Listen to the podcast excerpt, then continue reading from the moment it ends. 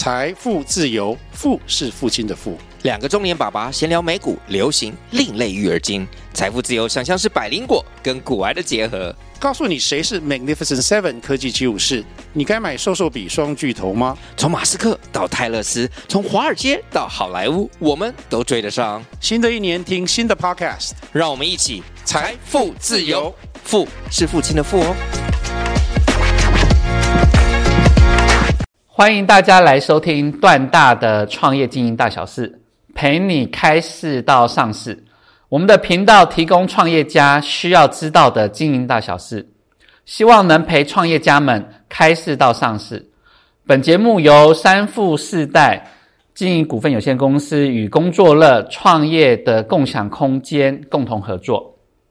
好，今天要分享给大家的是哦，公司登记营业场所。常见的三大问题，好，这三大问题哦，通常是我们分享一下。说，第一个问题哦，通常大家会问到的是，我的登记地哦与我实际经营地哦不符，怎么办？好，那我们来分享一下，说其实哦，公司法它并没有规定哦，公司的登记地址必须哦。是实际的营业地址，其实它并没有强制的规定这个要求。那主要也是在于是说，很多公司它有主营机构，它有有分店啊、分公司啊，但有时候可能有分店的业务大于哦主主营的项目。那这时候如果因因此啊判定分店哦当做主营地哦，其实也会有人为判断的问题，所以公司法才没有因此强制规定这件事情。好，那第二件事情哦，但是公司法它它其实哦有有有要求，就说以及税法有要求，就是说，如果说你哦公司不是只有一个地方，你有第二个营业登记地的时候，你第二个营业登记地一样要去申请税籍登记。所以也就是哦，我有两个点，你两个点当中哦开的统开的那个统一发票统那个统统一编号是不同的。所以大家一定要记住，就这件这件事情，你不可能是说我在不同的点哦，都用相同的统一编号去开立统一发票，这是违法的。好，那在第三个就是在谈在在谈到说，那民法也其实二十九条有规定哦，法人以其主事务所之所在地为住所。他也就谈到是说，其实以是你主体经营的部分呢。那主事务所，我们通常会补充建议是说，就是你股权拥有的地方，你发起的地方。那一开始发起的地方啊，当做你的主要的登记地，那也就是你创业的地方了。好，这时候大家就比较好理解。那那如果说有些人会遇到说，哎，那如果我的主事务所啊，我就没有登记在。我的我的实际经营的地方嘞，那我实际经营的地方哦，却却还是用这主营事务所的发票。那如果说这主事务所，我说跟你这营业地哦是在同一栋哦，或者是在同一个空间，我倒觉得这是小事。但是如果是说你的实际营业地点哦，跟你的主事务所是有段距离的，呃，甚至跨区这件事情的话，那其实哦是很好被判定说你其实是有两个点。而你第二点一定要去办分支机构或者是分店去做税基登记，去申请统一发票。好，所以在这个状况之下，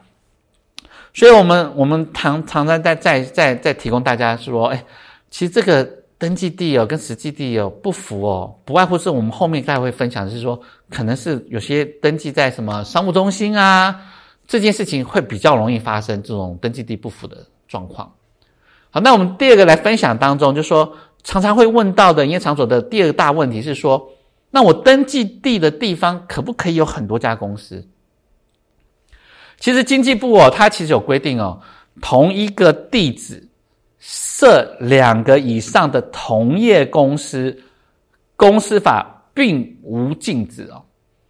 也就是说，公司法其实没有禁止你在同一地方啊，会有个同业的两个公司。所以刚刚我谈到说，哎，你刚好可能哦，你的经营地点哦，或者是跟公司哦，可能是在同一个地方，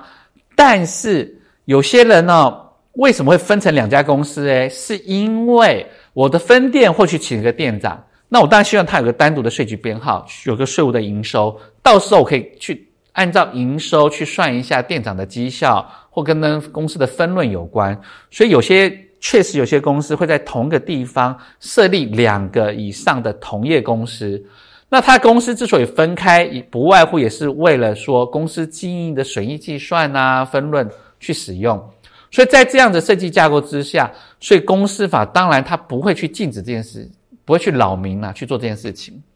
好，这是第一个这件事情是说，OK，正面表述公司法不禁止这件事情。那第二个我们来看哦，那要注意什么事情诶可是实质上哦，可能别的单位会去注意你的这个经营的场所的大小，到底符不符合多家公司经营的座位数？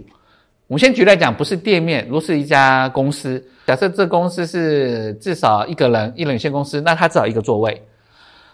那就我这个登记地哦，我假设只有只有个十平好了，一个人大概是一平到两平一个座位，实际上就在主管机关当中，他就会看哦，那你十平了不起，五家或十家公司好了，就让你设，实际会有在现场哦，会有人驻点租座位，实际经营哦，不外乎就是五家到十家。所以有些税局的承办呢，他会以这个方式，以公以你场所的大小，看你实际哦能放多少座位，然后以这座位当中作为哦你这家公司能够实际登记哦实际位置的家数。好，也因此引发了的我们要谈的税局往往在审查场所，他的观点是哦，去看你哦你的座位有没有超租。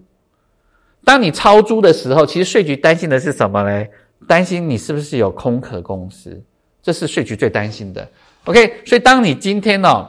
以自己的家或者是呃外面租一个地方，自己跟屋主、房东租了一个地，记得是可以进行多家公司登记的。那可不可以设立两个以上的同业公司？是可以的，但是我们一样要告诉大家，主管机关有行政裁量权，所以如果你同一个点有两个相同的公司，营业相同的公司，可是彼此有营业关系的话，通常呃税局不会同意这件事情。为什么？怕做假交易。好，那在第二件事情，假交易这件事情哦，OK，虽然公司法不禁止，可是记住，行政主管机关有行政裁量权，他还是希望你不要这么做。你如果硬要这么做，你可能会不断面临的不断的现场的审查，人家来判定，因为他要厘清你的实际经营状况，所以我们建议说，哎，尽量不要造成主管机关困扰，我们能避就避。好，那再来我们就来谈了营业场所，常常客户会问的第三个问题就是说，那我登记在营业商务中心好吗？好，登记在商务中心哦，这件事情当然。商务中心我们不会研究说，至少租金比较便宜，可以省省，而且又专业很多服务。那当然呢，也少去说我去跟房东哦去接洽。那有些房东不懂一些所谓法令规定的什么消防法规啊，或者某一些法规当中都他不清楚的时候，那当然商务中心是一个考量的地方。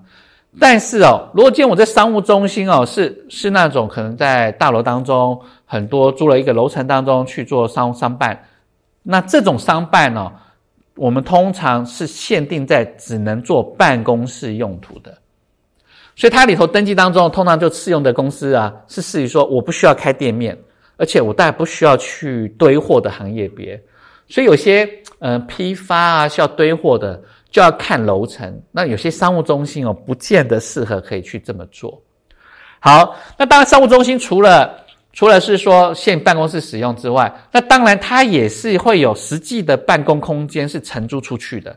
所以啊，商务中心如果今天做了一些承租独立空间哦，这件事情当中哦，那就刚刚跟我们第二条章谈到的嘛，第二大问题当中，就是说我同一个地方可不可以很多公司一样的，就是注意座位数，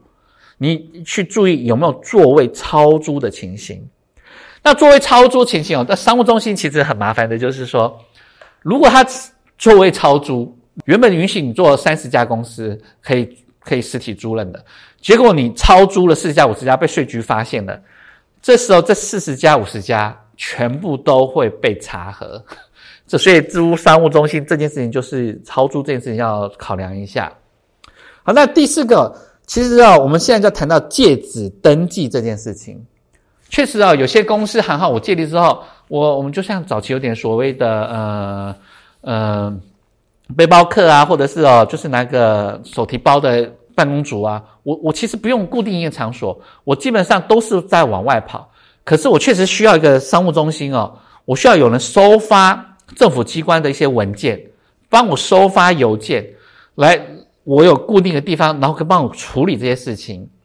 所以啊，确实有些商务中心哦，或者是有些有些人承租了一个店面或一个一个房屋之后，他会让人家借址登记。那在借址登记的时候，记住哦。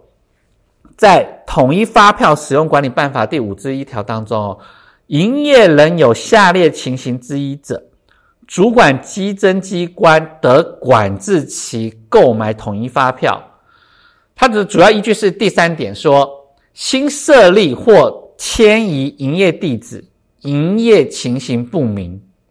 好，什么叫营业情形不明？就是说，因为你是借址嘛，你不像说租了一个位置。所以他没有办法实际审查看到你这个位置，然后他可能也不见得能够看到你这个人，所以他会认为说：哇，那戒指当中，如果你找不到你，也看不到你的营业情形，他就会判定叫做营业情形不明。在营业情形不明状况之下，当你是戒指登记的时候，税局哦就会要求管制你的一些发票。所以管制发票就是什么？就是你要购买发票的时候，好，你被我管制买发票，你必须拿着你的一些进项发票或你开的发票当中到税局来，因为你没有你你是借址登记嘛，我只好找你哦，负责人到现场来，我承办人员跟你聊一下，我看一下你的发票，跟你沟通一下你的营业情形，我见到你这个人，我看到你这些凭证，看到访谈一些问题，我来让你的营业情形进行说明。这时候就会排除你不是你可能就不是虚设行号，不是空头公司。好，那再来我们再谈商务中心哦，比较不容易办理哦一些公司的出口退税业务，哪怕是说你不是借址登记，你是个独立空间，为什么嘞？是因为我刚刚有谈到，就是说，因为啊你可能有些批发的问题哦，或你要堆货的问题，其实商务中心哦不太适合。那你虽然说确实像有些交易行为是直接出口到客户那边交货，那我办你出口业务，我是可以办你出口退税的。可是税局通常都不愿意、不乐见这情形。所以，当你如果公司进事业会未来预期会办出口退税的时候，商务中心哦，可能只是个旋转门。等到你真的要办理出口退税的时候，你可能就是要另外找个点了。